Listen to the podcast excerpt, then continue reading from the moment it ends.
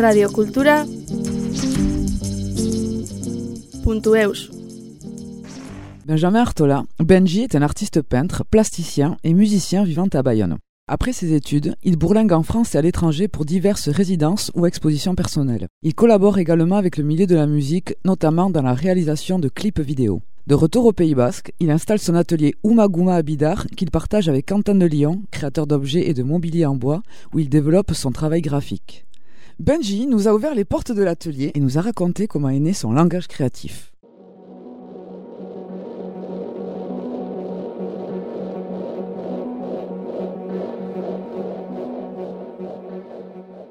Le but, c'est de hiérarchiser en fait les idées pour pouvoir faire une seule image euh, le plus claire possible où toutes les idées que tu voulais, on pourrait les interpréter dedans. C'est comme si tu faisais une rééducation du regard un peu où tu dis, ben, je vais réapprendre à regarder des images, mais sans attente, sans influence, sans sollicitation.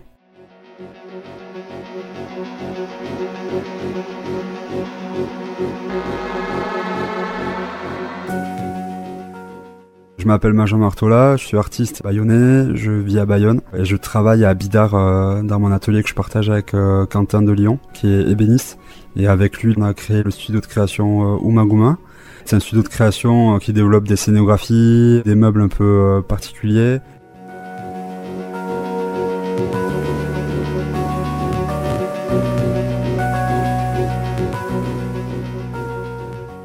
Ça m'est arrivé quand même pas mal de fois de faire des workshops.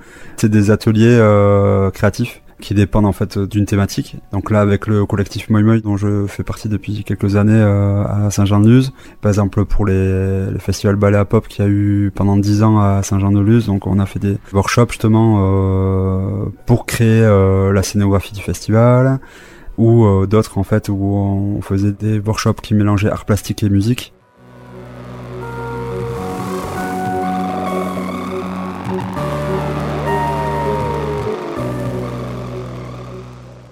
Les premiers souvenirs, c'est chez mon amachi à Andai. Son jardin, ses couleurs, etc. J'ai toujours vu euh, des peintures euh, partout, quoi, dans la véranda, le salon, etc. Des sculptures euh, en argile, etc. Et ce qui est marrant, c'est que elle copiait beaucoup de photos, donc un peu du folklore basque, quoi, en général, ou des photos de famille, qui souvent étaient un peu marrantes, quoi, parce que les visages étaient hyper décalés, les yeux quasiment louchés systématiquement. C'est toujours dans un univers hyper naïf, mais hyper poétique aussi. Et je pense que ça, ça m'a touché beaucoup. Et après, euh, mon père qui est euh, pareil, il est un peu peint là euh, aussi, donc il y en a pas mal dans le salon. Et mais après, lui, il pêche à la mouche. c'est un très très bon pêcheur à la mouche. Et lui, il a toujours fait ses propres mouches dans un mini KGB dans l'appartement de chez mes parents, qui doit faire un mètre carré. Et où il était là, confiné à côté du stock de lait, de trucs, à côté du frigo, et on le voyait là sur un petit bureau de 50 cm fabriquer des mouches exceptionnelles, quoi. Et je pense que toutes ces choses un peu bizarres m'ont donné un peu un décalage, quoi. Comment regarder un peu mon quotidien.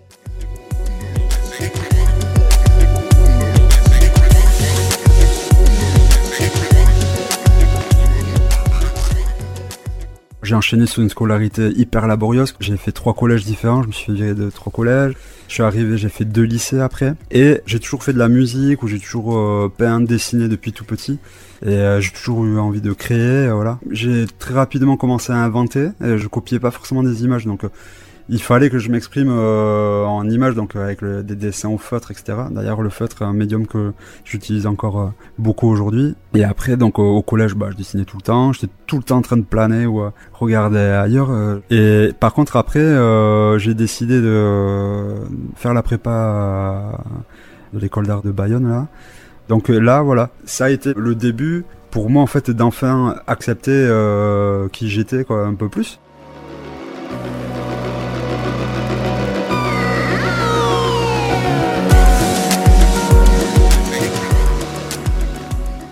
Au collège, euh, c'était assez mal vu dessiner, mais mes parents m'ont pété un plomb parce que c'était toujours euh, difficile, quoi. Et en fait, là, bah, j'ai gagné en liberté et j'ai pu m'exprimer à, 500%, quoi. Et après, dès que je suis sorti du master, donc j'ai fait les trois ans à Biarritz, j'étais dans la première promotion de l'école d'art des Rocailles. Enfin, avant ça, j'ai fait prépa, après j'ai fait trois ans. Je suis allé à Annecy faire le master pendant deux ans. Là, j'ai voyagé un peu de tout ça et Après, je suis parti aussi vivre à Paris euh, un an. Là, j'ai commencé à faire des vidéoclips pour la musique. Voilà, ça a été une, autre casquette aussi euh, qui est apparue. Donc, j'ai fait après euh, pas mal de clips vidéo en animation, en film, voilà. Donc, j'ai bossé avec pas mal de labels, etc. Et en fait, voilà, dès que je suis sorti des cours, je me suis mis à mon compte, quoi. Là, petit à petit, j'ai commencé à créer mon langage créatif en général.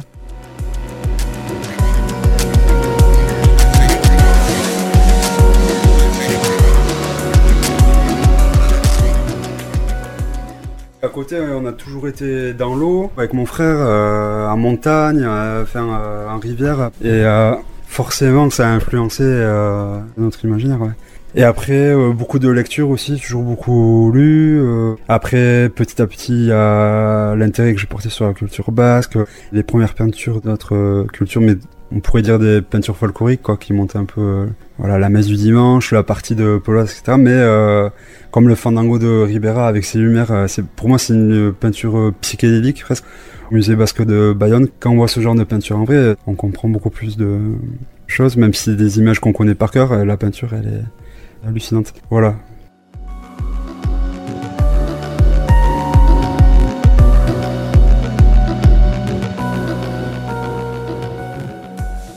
C'est devenu très rapidement un besoin de créer le plus possible, d'avoir le plus de temps pour euh, créer quoi. Après, euh, pas à force des choses, par les rencontres, par les projets, etc. J'étais étudiant, mais déjà en dehors, à partir de la deuxième année, j'ai fait un premier stage avec un artiste, Camille Aurélie, qui est maintenant en vie en Estonie, que j'adore encore, hein, qui est un ami. Ce qui était intéressant, c'est que c'est quelqu'un en fait euh, qui a créé un centre d'art, qui a tout un collectif qui se posait les questions des autorésidences, des auto-éditions.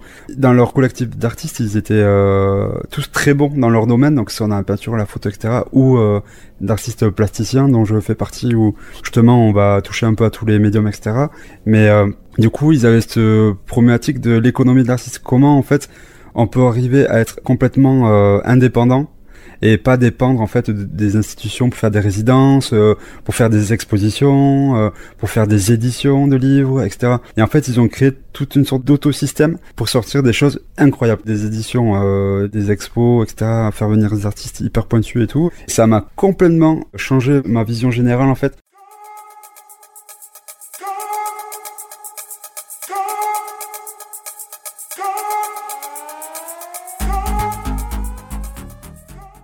De la deuxième année, j'ai commencé déjà à collaborer en dehors des cours. Et donc, euh, j'attendais pas forcément euh, l'exercice donné par le prof pour euh, rendre quelque chose ou quand il y a des évaluations. En fait. Mais j'étais déjà dans le besoin en fait de créer avec d'autres personnes et, tout ça. Et aussi de pas coller de barrières entre musique, art, vidéo, je sais pas quoi. Et donc très vite de dire putain, mais en fait, on va pouvoir développer des projets en fait, on va un peu tout retrouver. Et aussi pour ça que mes références elles sont hyper ouvertes quoi.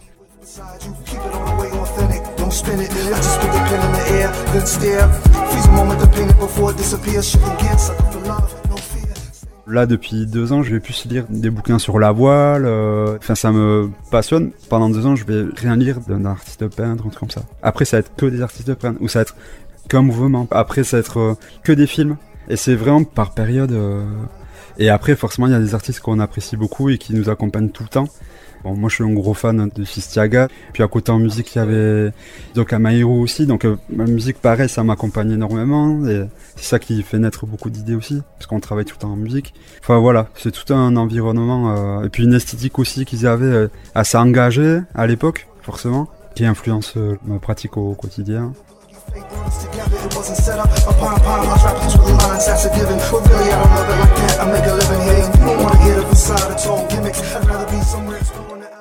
Période de travail, je vais avoir toujours avec moi euh, trois ou quatre carnets. En fait, tel carnet, telle euh, période de travail qui va euh, ressembler à cette période-là. Enfin, par exemple, en ce moment, je suis dans une période où je travaille sur les phénomènes naturels, les mirages, et du coup, ben, il y a certains carnets où il y a plus ou moins d'idées sur l'environnement, les quatre saisons, et je vais les garder à côté de moi. Et ben, quasiment tous les jours, avant de commencer à travailler, ben, je vais les feuilleter. Et puis euh, il va y avoir un mot ou un petit croquis à droite à gauche que je vais refaire en fait à la main en 2-2 sur une feuille à côté, juste pour visuellement le voir à côté. Et donc je vais continuer à travailler, je vais avancer. Et en fait je vais ricocher sur ce truc là au bout d'un moment dans la semaine quoi. Et je le sens que euh, ça va être lié et que ça a besoin d'être là parce que c'est cohérent. C'est pour ça que ces carnets ils sont hyper importants parce que dedans, en fait, euh, je stocke euh, sans euh, contrôle en fait euh, des idées, sans que je me bâche euh, là de manière systématique. Elles sont des, des idées comme ça, elles sont à prendre à laisser, mais euh, après j'écris aussi des réflexions et des fois des réflexions ça va donner des images, euh, donc ça être des idées. Et petit à petit, bah, ça fait beaucoup de données quoi. Donc ça fait beaucoup de choses.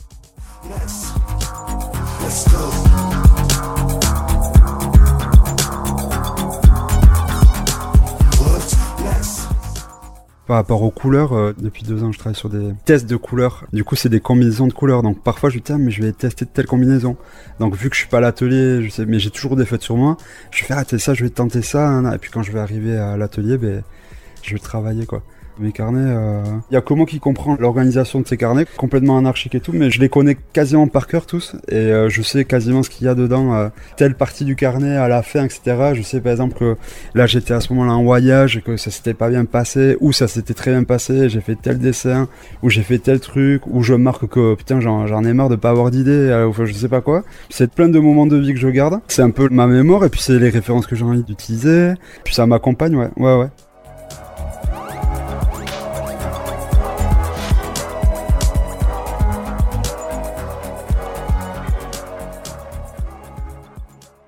J'ai pas de certitude euh, sur ce que je fais. Je suis tout en train de tester des trucs. Mon esthétique, elle est en train d'évoluer et tout, et je sais jamais quand c'est fini. Et euh, des fois, je pense, ben justement, quand il m'arrive de vendre une toile et tout, euh, je me dis qu'elle est pas finie. Mais bon, j'ai besoin de choucha des fois. je me dis, bon, ben elle est finie. Et en fait, ben, en soi, ben, elle est finie, quoi. Donc, pourquoi on finit une toile, en fait? Ou pourquoi on finit une image C'est qu'il faut qu'on passe à autre chose après. Là, dans les images que je fais en ce moment, il y a peu d'éléments parce que c'est des images euh, un peu apaisantes, etc. Et des fois, je me dis, tiens, mais il y a peut-être pas assez de choses dessus, ou il y a pas. Et donc, je me dis, tiens, c'est pas possible que ça soit fini là. Et en fait, euh, c'est hyper dur d'arriver à développer des images très très simples et fortes avec un message clair dedans. Parce qu'on a toujours tendance à mettre beaucoup de choses, remplir. Des fois, là, il y a quelques images, c'est presque quelque chose qui devient un peu abstrait, mais je veux raconter toujours quand même quelque chose. En fait, ça dépend. Des fois, tu vas faire une peinture. Avant de la commencer, tu sais ce que tu vas faire. Mais quand tu es dans une peinture que tu es en train d'inventer sur le moment, etc., parce que tu as besoin de le sortir, mais tu sais pas trop ce que tu es en train de faire, là, c'est beaucoup plus compliqué.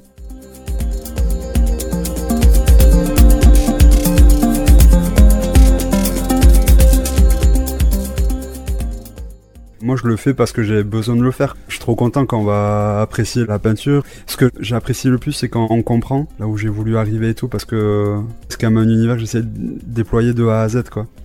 Et euh, je mets du temps à l'inventer, à le mettre en place, etc. Et c'est vrai que quand on voit qu'une image et qu'on n'a pas vu le reste, on peut pas comprendre quoi. C'est vraiment chaque petit truc fait partie d'un même univers là. C'est pour ça que j'aimerais bien faire une animation, euh, une sorte de film qui expliquerait cet univers là que je suis en train de créer.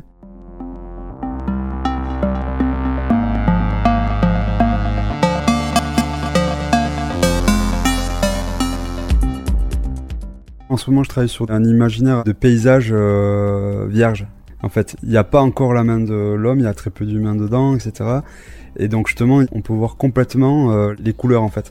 On a l'espace suffisant pour se projeter dans ces espaces-là parce qu'ils sont vides, donc on peut les habiter. Là-bas, c'est vraiment des images pour nous faire du bien. Par rapport à notre euh, société en ce moment où dans les images, en fait, on est complètement blindé. Moi, c'est un peu ma réponse aussi, et je pense que je l'ai fait inconsciemment, de traiter en fait des univers où il y a toujours un élément central au milieu qui va permettre de se créer son propre univers. Par exemple, moi, je vais développer une peinture. Celui qui va la regarder, en fait, il va se poser d'autres questions que je me pose. Parce qu'il a l'espace pour. Il va pouvoir se projeter dans tel paysage, quoi.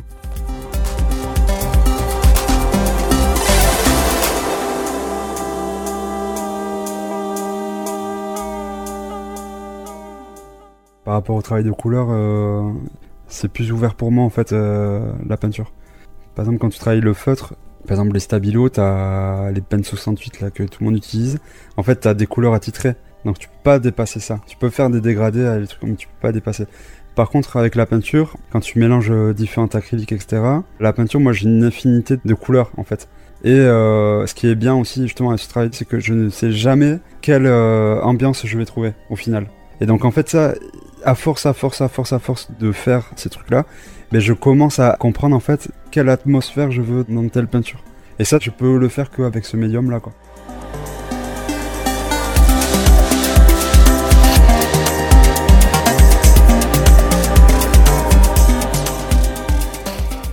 Il y a ce travail aussi des cohérences cardiaques où il y a toujours un élément qui monte et qui descend euh, pour qu'on puisse se concentrer dessus par rapport à notre respiration.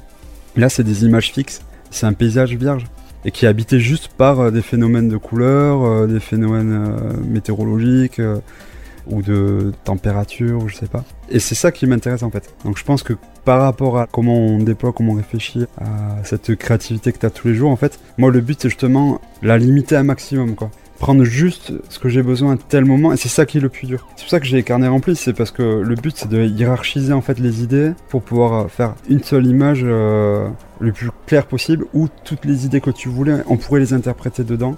C'est comme si tu faisais une rééducation du regard un peu où tu dis ben je vais réapprendre à regarder des images mais sans attente, sans influence, sans sollicitation.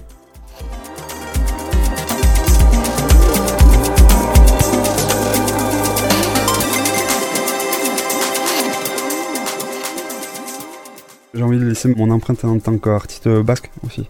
Il y a une histoire encore à fabriquer quoi. J'ai envie de continuer à créer euh, toute ma vie quoi, c'est un besoin. Et après, euh, c'est vraiment arriver à exposer euh, dans des espaces qui me permettraient d'avoir des peintures vraiment beaucoup plus grandes parce que je suis persuadé que ce travail-là, dans des formats plus grands, en fait, il va prendre toute sa valeur quoi. Donc là, mon rêve, c'est qu'on me fasse confiance pour ce genre de projet, quoi. Si je peux faire ça un jour, euh, ça serait euh, incroyable.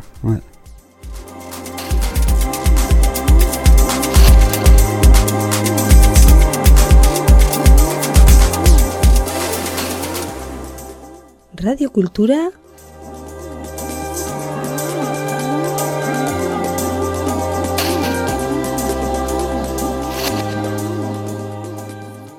tu és.